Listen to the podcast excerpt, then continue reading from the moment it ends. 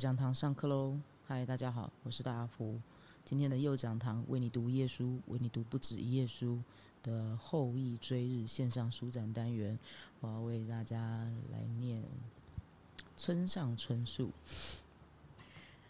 嗯，他有一本短篇小说集，我个人真的还蛮喜欢的，叫《莱辛顿的幽灵》。其中有一篇短篇小说，它被改编成电影，是宫泽理惠跟西岛秀俊一起演出的，叫《东尼龙骨》。那他也会在这一次的那个这本书的系列里头，我没有要念完的意思啦，我没有要挑战版权的意思，只是就把挑两篇小说过来，然后就念念这样。好的，不过我念完村上春树系列之后，我觉得我应该可以好好的。哦，来讲一下为什么会挑村上春树。我其实对他没有特别有爱耶，但会看他的书。不过阅读这回事好像就这样子，就是你也说不出为什么，反正就是看了。Anyway，来开始喽。村上春树《莱辛顿的幽灵》收录在同名短篇小说集里头，《莱辛顿的幽灵》。这是几年前实际发生的事，因为某种原因，虽然在这里我把人物的名字改变，但其他都是事实。我在麻州剑桥这地方曾经住过两年。那时候，我认识了一位建筑师，年纪刚过五十的英俊男士，头发已经有一半左右变白了，个子不是很高。他喜欢游泳，每天到游泳池去，身体锻炼得很结实，有时也打打网球。名字假定就叫做凯西。他单身，话非常少，在波士顿郊外莱辛顿的古老宅地，和一位脸色不太好的钢琴调音师一起住。调音师的名字叫杰瑞米，大约三十五岁左右，个子高高，像柳树一般修长，头发正逐渐变稀少。他不仅调音，也能弹一首相当高明的钢琴。我的短篇小说有几篇被译成英文，刊登在美国的杂志上。凯西读了之后，透过编辑部写信给我，说是对你的作品和你本人非常感兴趣，如果方便的话，希望能见面谈谈。我通常不会这样就和人见面的，以经验来说不会太愉快。不过对于这位凯西，我想见一见也不妨。一来因为他的信非常知性，而且充满了幽默感；再则因为身在国外，我的心情比较轻松，碰巧住的地方也近。不过这些理由毕竟只是周边的原因而已。我关心凯西这个人的最大原因，还是在于他收藏有非常可观的老爵士乐唱片。以私人收藏来说，或许找遍全美国都很少有我这么充实的吧。因为据说你是爵士乐迷，或许会有兴趣。他写道：“没错，我确实有兴趣。自从读过那封信之后，我就忍不住非常想看他的收藏。一和老爵士乐唱片收藏扯上关系时，就像马被特别的树气味所吸引一般，我已经丧失了精神上的抵抗力。”凯西的家在莱辛顿。从剑桥我所住的地方开车大约需要三十分钟左右。我打电话过去，他便为我传真一张很详细的道路地图来。在四月的下午，我开着绿色的 Volkswagen，独自去到那个房子。房子立刻就找到了，是一栋三层楼的老旧大宅，建好到现在至少已经有百年以上了吧。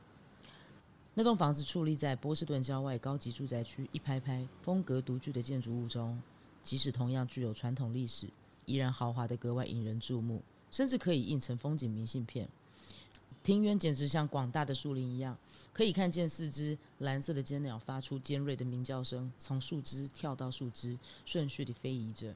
车道上停放着新的 BMW 修旅车。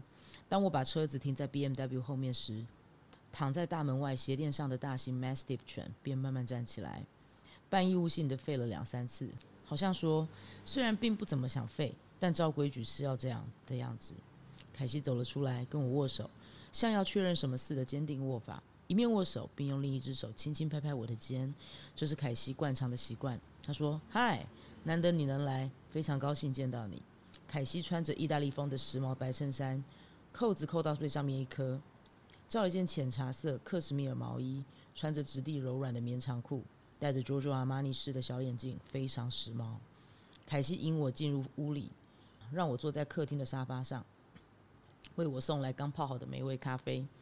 凯西是个不勉强别人的人，出身好又有教养。据说年轻时候曾经到世界各地旅行过，因此也相当健谈。跟他熟了之后，我一个月会去他家玩一次。并且也有福享受到他那收藏丰富的唱片。只要到那里去，我就可以尽情痛快的听我所喜欢而其他地方绝对无法听到的珍贵音乐。虽然音响设备和那些唱片比起来并没有那么了不起，不过老式大型真空管增幅器发出的声音倒是温和怀旧。凯西以自家书房当做工作室，在那里用大型电脑做建筑设计的工作。不过他几乎不跟我提他自己工作的事，他一面笑着，一面像在辩解似的说：“我没做什么不得了的事。”我不知道他在做什么样的建筑设计，而且也没看过他好像很忙的样子。我所知道的凯西，总是坐在客厅的沙发上，优雅的拿起葡萄酒杯来喝喝酒、看看书，倾听着杰瑞米弹的钢琴，或坐在庭园椅上和狗玩耍。我想他好像并不怎么热心工作，虽然这只不过是我的感觉而已。他去世的父亲是闻名全国的精神科医师，写过五六本书，至今都已经变成半经典了。同时，他也是狂热的爵士迷。私下和 Prestige 唱片公司的创始者兼制作人鲍勃·韦恩·史托克很熟，因此从一九四零年代到六零年代爵士唱片的收集，正如凯西信中所写的那样，完整到令人啧舌的程度。量固然可观，而值而值也好的没得挑剔。几乎所有的唱片都是出版的原版，状况也佳，唱盘毫无瑕疵，唱片套也完好无伤。几乎接近奇迹，简直就像为婴儿洗澡一般，可想而知是十分珍惜的保管，一张一张宝贝的处理的。凯西没有兄弟，童年时母亲就去世了，父亲从此没有再婚，因此十五年前父亲因胰脏癌死去时，房子和各种财产便和那唱片收藏全部一起由他一个人继承了。凯西对他父亲比对谁都来的尊敬深爱，因此收藏的唱片他一张也没有处分掉。完整的慎重保存下来。凯西虽然也喜欢听爵士，但并不像他父亲那么狂热。说起来，他比较喜欢古典音乐。一有小泽指挥的波士顿乐团的演奏会，他就一定会毫不遗漏的和杰瑞米两个人一起去听。在认识他大约半年之后，他托我帮他看家。凯西很稀奇的，由于工作上的关系，必须去伦敦一星期左右。凯西每次出门旅行时，总是由杰瑞米看家。但这次却不行，因为杰瑞米住在西维吉尼亚的母亲身体不舒服，他在稍早以前已经回那边去了。因此，凯西打电话来我这里。很抱歉，我只能想到你。凯西说：“虽然说是看家，但只要一天喂两次迈尔斯，就是狗的名字，其他就没事做了。你也可以尽兴的听你喜欢的唱片哦。我已经帮你准备好足够的酒和食物，所以你不用客气。那是个不错的建议。我那时候因为某种原因暂时一个人住。”在剑桥租的公寓，隔壁正好在改建施工，每天吵得不得了。我带了换洗衣物和麦金塔电脑、PowerBook 和几本书。星期五中午过后，便到凯西家去。凯西已经整理好行李，正要叫计程车。祝你到伦敦顺利愉快。我说：“哦，那当然。”凯西满脸微笑的说：“希望你也愉快的享受我的家和唱片，不错的房子哦。”凯西走了以后，我到厨房去泡咖啡喝。然后在临街客厅的音乐室桌上把电脑设定好，在那里一面听了几张凯西的父亲留下来的唱片，一面工作了一小时多，试试看从此以后的一星期是否能够顺利工作。书桌是两侧有抽屉的，老式坚固桃花心木质的，年代相当古老。说起来，放在那个房间里的东西之中，唯一不古老的，只有我带进去的麦金塔电脑而已了。目光所及的物品，几乎打从遥远的记不起有多久的年代起，就一直占据了和现在完全相同的地方、相同的位置似的。凯西似乎在父亲死了以后，完全没有动过这音乐室，简直像对待神殿或神圣遗物安置所一般。这栋房子本来就显得像是时间之流的沉淀，尤其这音乐室里，更像是时间在许久之前忽然停摆了似的，却整理保持得很好。橱柜上一尘不染。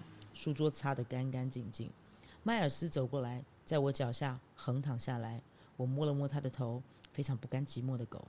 他无法长时间自个儿独处，除了在睡觉的时候，被训练成睡在厨房旁他自己用的毛毯上，否则他一定要到谁的旁边，把身体的一部分不惹人注意的悄悄靠上对方。客厅和音乐室之间以没有门的高大门框区隔。客厅里有砖砌成的大壁炉。有坐起来非常舒服的三人皮沙发，有四张形状各异的扶手椅，三张也是不同设计的咖啡桌。铺着褪色而高尚的波斯地毯，从高高的天花板垂悬着所谓颇有某种来历似的古老水晶灯。我走到那里去，在沙发上坐了下来，试着环视周围一圈。放在壁炉台上的时钟正滴答滴答的发出像用指甲尖敲窗子似的声音，刻着时间。壁上的高书架上排列着美术书和各类专门书，三面墙上挂着几幅大大小小的油画，画着某个地方的海岸。每幅风景的印象都很类似，每幅画里都完全看不见人影，只有寂寥的海边风景而已。好像耳朵凑进去听时，就会从那里传来冷冷的风声，并听得见汹涌的浪涛声似的。没有一件华丽的东西，醒目的东西，放在那里的所有一切，似乎都散发着一股新英格兰风，有节度却又略微冷淡的传统望族气味。音乐室的宽阔墙壁有一整面做成唱片柜，依照演奏家的姓名字母顺序，一行行排着老 LP 唱片。正确张数连凯西都不清楚，大概有个六千或七千张吧。他说，但还有和这里差不多张数的唱片，则装进纸箱放在阁楼里。或许不久以后，这栋房子也会因为老唱片的重量，而像《The Fall of the House of Usher》小说里的房子一样，变成粉碎并沉到地里去，也说不定哦。我把 Lee Konitz 的古老十寸唱片放在转盘上，面向书桌写的文章，时间便从我周围舒服而安稳的过去，心情简直就像把自己埋进尺寸完全吻合的人形模子里去了似的。在那里可以感觉到一种像花很长时间细心培养出来的特别亲密似的东西。音乐的声响渗入屋子的每个小角落，连墙壁的小凹痕或窗帘的皱褶中，都舒服的渗透进去了。那个夜晚。我打开凯西为我准备好的蓬特普奇安诺红葡萄酒，注入水晶玻璃杯中，喝了几杯，坐在客厅的沙发，看着刚买来新出版的小说。不愧是凯西推荐的葡萄酒，果然相当美味。我从冰箱拿出布里耶乳酪，配饼干吃了也四分之一左右。这期间，周围一片寂静，除了刚才说过的滴滴答答的时钟声音之外，只偶尔听见由房子前面通过的汽车声音。屋前的道路原本是不通往任何地方的所谓死胡同，因此往来的只限于附近住户的车。夜深之后，就变得完全没有任何声音了。我从附近学生很多、相当热闹的剑桥公寓来到这里，感觉仿佛置身海底一般。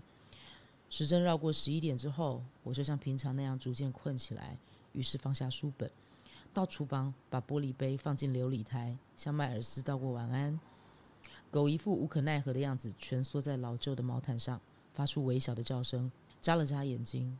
我关掉灯，走进二楼的客用寝室，然后换上睡衣上了床，几乎立刻就睡着了。醒过来时，在一片空白之中，不知道自己身在何处。我有一会儿像干瘪的青菜般毫无感觉，像被摆进黑暗的架子深处、长久被遗忘的青菜一样。然后好不容易才想起来，自己是在凯西家里看家的。对了。我在莱辛顿啊！我伸手摸索放在枕边的手表，按下按钮，打开蓝色的白热光来看时间，十一点十五分。我安静的在床上坐起身，打开读书用的小灯，花了一些时间才想起开关的用法。像百合花形研磨玻璃的黄色光线亮起来。我用双手用力摩擦着脸颊，深深吸进一口气，环视一圈变亮的房间，检视着墙壁，望一望地毯，仰望高高的天花板。然后像在收集洒落在床上的豆子般，一一捡起散失的意识，让自己的身体适应了现实。随后渐渐留意到那个是声音，像海边的浪声般骚动嘈杂，是那声音把我从深沉的睡眠中拉起来的。有人在楼下。我蹑着脚步走到门边，屏住气息，耳边听得见自己心脏发出干干的声音。没错，这屋子里除了我之外，还有别人在。而且人数不止一个或两个，还隐约可以听见像音乐的声音，不知道是怎么回事。我斜下流出几道冷汗。在我睡着的时候，这房子里到底发生了什么事呢？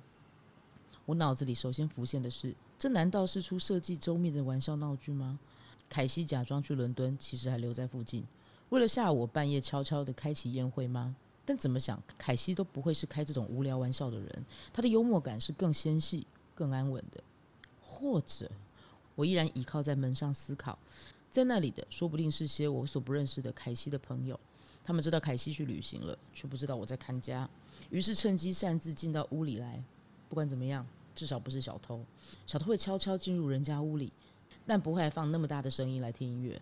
总之，我脱下睡衣，拾起长裤，穿上运动鞋，在 T 恤上套一件毛衣。但事情总也有个万一，手上还是拿个什么东西比较好。我环视房间里，但没看见任何适当的东西，既没有棒球棒，也没有火钳。房间里只有厨子、床、小书柜和表框的风景画。我走出走廊时，声音听得更清楚。下了楼梯后，古老而愉快的音乐便像水蒸气般漂浮到走廊来，听起来很耳熟的名曲，但我想不起曲名。也听得见谈话声，因为是许多人的声音交杂在一起，所以听不出谈话内容。偶尔一阵笑声传到耳里，是品味良好而轻盈的笑声。楼下宴会似乎正在进行中，而且似乎正渐入佳境，就像在增添色彩一般。香槟酒杯响着叮叮互碰的轻松声音，可能也有人在跳舞吧。可以听见皮鞋在地上移动的有节奏的摩擦声。我小心避免发出脚步声的走在黑暗的走廊，来到楼梯口的回旋处，并把身子探出扶手，俯视楼下。从大门的落地玻璃透进的光线，淡淡冷冷的照出庄严的宽敞门厅，没有人影。由门厅通往客厅的双扇门扉紧紧关闭着。我睡觉前那门扉。还是好好开着的，不会错。也就是我上二楼睡着之后，有人把它关闭起来了。到底是怎么回事？我有些迷惑。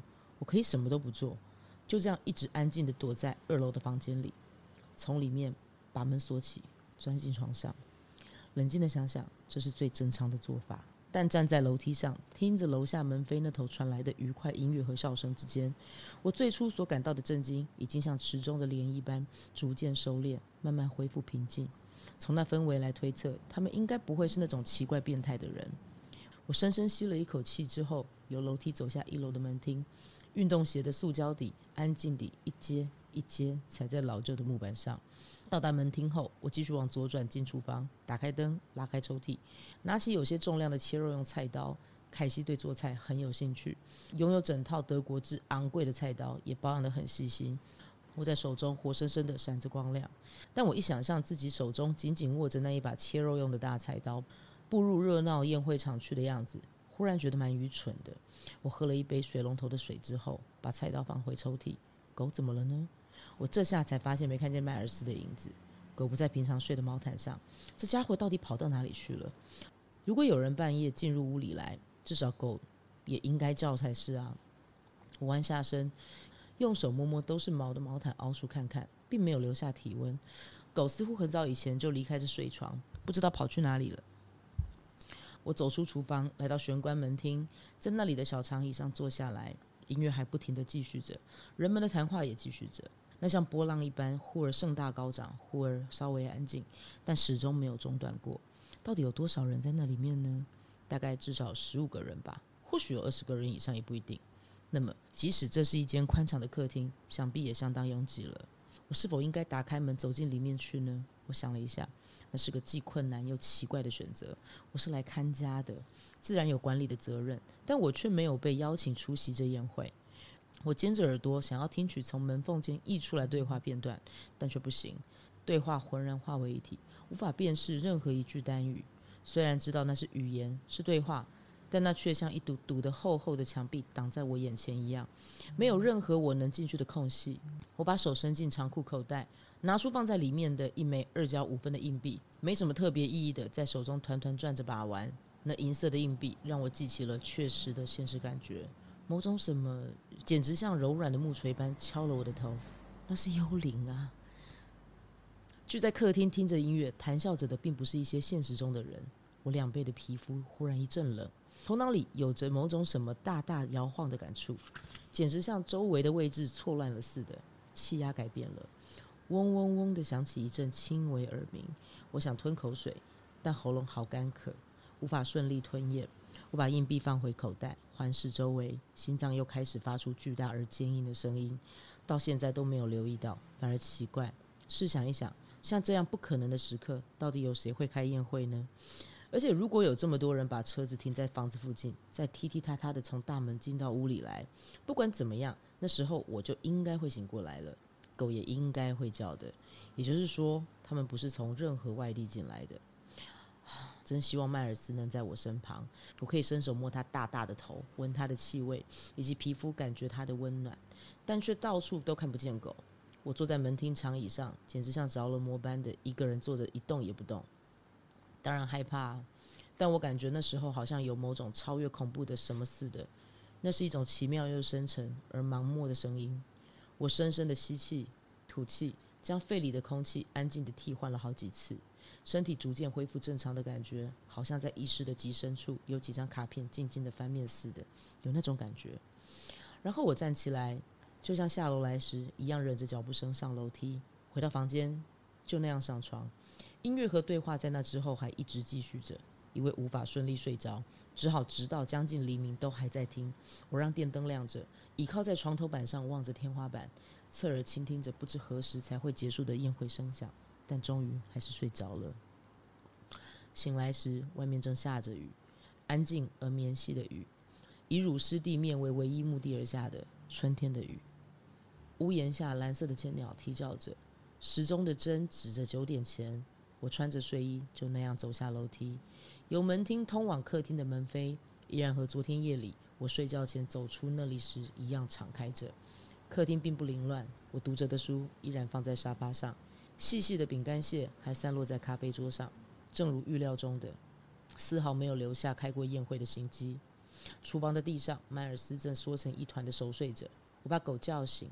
喂它吃狗食，简直就像没发生任何事情一样。狗一面摇着耳朵，一面乐乐的大口吃着。那不可思议的夜半宴会，只有第一天的夜里在凯西家的客厅举行，后来就没有发生任何奇怪的事了。只有安静而隐秘的莱辛顿之夜，没有明显特征的反复重复着。但不知道为什么，从此我几乎每天一到半夜就会醒来，时刻每次都在一点到两点之间。也许是一个人独自在别人家睡觉，情绪亢奋的关系吧，或者我心中在暗自期待再一次遇见那奇妙的宴会，也不一定。半夜醒来时，我在黑暗中试着屏息倾听，却听不见任何声响，只有偶尔吹过的风引起庭园树木的叶子沙沙作响而已。那时候我会走下楼去，到厨房喝水。迈尔斯每次都缩着身子睡在地上，一看见我出现就很高兴地站起来，摇摇尾巴，用头摩擦我的脚。我带着狗走进客厅，打开电灯，小心翼翼地环视屋子里一圈，但感觉不到任何动静。沙发和咖啡桌还在和平常一样的位置，安静地排列着。墙上同样是画着新英格兰海岸风景，没什么热情的油画。我在沙发上坐下，无所事事的在那里消磨十或十五分钟时间，并且闭上眼睛，集中精神，试着想想这屋子里是不是能够发现什么头绪之类的。但感觉不到任何东西，在我身边只有郊外隐秘而深沉的黑夜而已。打开面临花坛的窗户时，有一股春花萌芽的香气。窗帘被夜风微微掀动，树林深处猫头鹰在叫着。凯西一星期后从伦敦回来时，我决心暂且不提那一夜发生的事。我无法说明为什么，但我总觉得这件事还是不要对凯西说比较好。怎么样？你看家的时候有什么不寻常的事吗？凯西在大门前开口，就那样问我。没什么，非常安静，工作进展很顺利，这倒完全是实话。哦，那真好，再好不过了。凯西一脸高兴地说，并从皮包里拿出昂贵的麦芽威士忌来送给我。我们就那样握手道别。我开着 Volkswagen 回到剑桥的公寓，然后将近半年，我一次也没见过凯西，但电话他倒是打过几次来。杰瑞米的母亲去世了，那位不说话的钢琴调音师回到西维吉尼亚就一去不回了。而我因为正在赶着长篇小说的最后阶段，因此除非必要，已经没有空闲时间去看谁或出门旅行了。我那阵子一天伏案工作达十二小时以上，几乎没离开过家里方圆一公里以外的范围。最后一次见到凯西，是在查尔斯河船屋附近的一家咖啡厅里。我在散步时正好在那里遇见他，便一起喝咖啡。不知道为什么，凯西比上次见面时老得令人吃惊，都快认不出来了，看起来老了十岁。激增的白发伸长到耳朵上，眼睛下面形成眼袋似的松垮发黑，手背上的皱纹看来也多了许多。这对于向来对外表很细心、重视时髦的凯西而言是不太能想象的。或许有什么病吧，但因为凯西什么也没提，因此我也什么都没问。杰瑞米也许不再回莱辛顿了。凯西一面轻轻的左右摇头，一面以低沉的声音对我说：“有时候会打电话到西维吉尼亚跟他聊聊，但就算谈，也因为受到母亲死去的打击而像变了一个人似的。他说，和以前的杰瑞米不一样了。几乎只谈星座，从头到尾光谈些无聊的星座的事。今天的星座位置怎么样？所以今天最好做什么，不可以做什么之类的。在这里的时候，一次也没谈过星座的，真遗憾。I'm really sorry。我说，不过这是对谁说的，连我自己也不清楚。我母亲死的时候，我才十岁。凯西一面望着咖啡杯，一面安静的开始说起来：我因为没有兄弟姐妹，所以只剩下父亲和我两个人。母亲在某一年秋初。因为帆船出事而死。我们那时候对于母亲死去的事完全没有心理准备。她既年轻又活泼，她比父亲小十岁以上，所以父亲和我丝毫都没有想过母亲说不定哪天可能会死的事。但是有一天，她却突然从这个世界上消失了，啪一下，就像一阵烟一样消失了。母亲既聪明又美丽，谁都喜欢她。她喜欢散步，是个走起路来非常美丽的人。背伸的笔直，下颚稍微往前伸出，双手背在后面握着，一副很快乐的走着，经常一面走一面唱歌。我很喜欢和母亲两个人一起走路，我经常都会想起一面遇着夏天清晨鲜明的光线，一面走在新港海边路上的母亲的身影。风凉凉的摇摆着她长长的夏天洋装的裙摆，碎花的绵羊装，那光景简直就像照片般烙印在我的脑子里。父亲很疼爱她，非常珍惜她。我想他对我这个儿子的爱远不及对我母亲的深。父亲就是这样的人，他是个会爱惜凭着自己双手所获得东西的人，而对他来说，我却是自然的结果所得到的东西。他当然也爱我，因为我是独生子啊，但不及他爱我母亲的深。这一点我非常了解。父亲已经不再像爱母亲那样爱任何人了。母亲死了以后，他也没有再婚。母亲葬礼后的三星期之间，父亲持续熟睡。这不是我夸张哦，名副其实的一直沉睡，偶尔像想起来似的从床上起来，飘飘忽忽的走出来，一言不发的喝水，象征性的吃一点什么，就像梦游者或幽灵一样。但那也是极短的时间，然后又再盖起被子睡觉。